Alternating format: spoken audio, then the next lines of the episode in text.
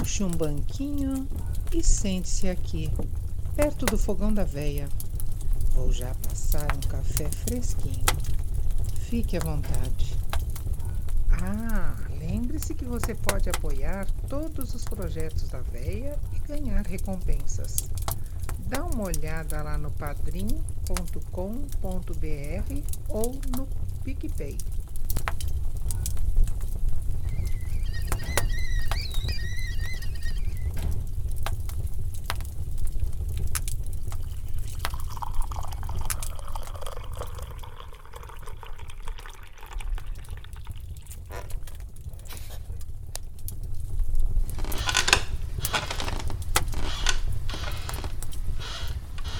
Este caos aconteceu em um apartamento em que morei por um curto período, alguns anos atrás. Seria um local que escolhemos para passar um bom tempo, por conta de um novo trabalho. Mas o apartamento não quis. Ele era perfeito para a família, espaçoso, arejado e uma excelente localização, além de um valor bastante atrativo. Levamos a mudança, arrumamos tudo e começamos uma vida normal. Umas duas ou três semanas depois, eu estava no meu quarto, que ficava no meio do apartamento entre a sala e o outro quarto. Vi entrar por baixo da porta uma barata. Nunca tive medo, apenas nojo desse perseguido inseto. Ela entrou, olhou o quarto e voltou por onde veio.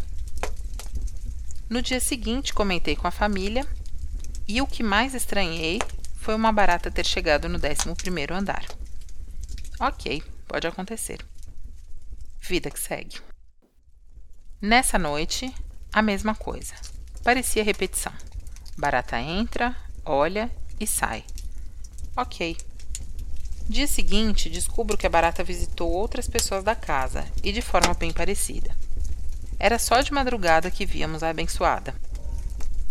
Comprei aquelas iscas de veneno e espalhei pela casa. No dia seguinte apareceu tanta barata morta que nunca vi algo parecido. Era uma quantidade absurda. Deixei as iscas lá e no outro dia a mesma quantidade surreal de baratas mortas. Tive que chamar uma empresa para dedetizar.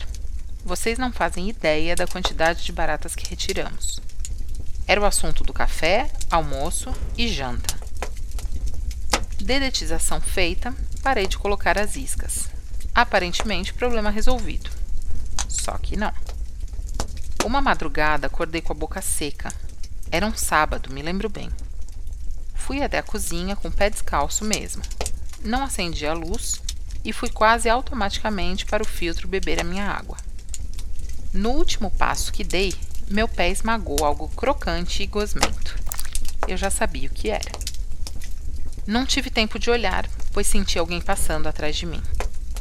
Uma brisa gelada bateu nas minhas costas e me fez arrepiar. Vi muito rapidamente que aquilo foi para a área de serviço e entrou no banheirinho. Comecei a escutar uns ruídos vindo dali. Era quase um gemido. Óbvio que eu fui olhar. A véia seria a primeira que morre nos filmes do Pânico ou Halloween, né? Mas o que vi ao abrir a porta daquele diminuto banheiro me horroriza até hoje. Havia uma mulher com a roupa imunda, toda rasgada, a pele cinzenta, o cabelo escorrido e loiro. Os olhos eu não consigo descrever. Era algo horripilante. Negros por completo e com um brilho macabro. Ela me encarava como se estivesse acuada, mas a sua presença era ameaçadora. Eu travei totalmente. Meu corpo endureceu e as minhas pernas não respondiam. A impressão que tive foi dela perceber o meu medo e partir para a ofensiva. Foi se levantando devagar, como se tivesse dificuldade. Se deteve, arregalou os olhos e a sua estranha boca com lábios finos começou a se abrir lentamente. Pensei que ela fosse dizer alguma coisa ou soltar um grito horripilante. Foi ainda pior. O maxilar despencou e uma boca negra e profunda se revelou. O som borbulhante, como de vômito, veio daquela garganta e em seguida baratas. Sim, uma infinidade de baratas começou a sair daquela boca.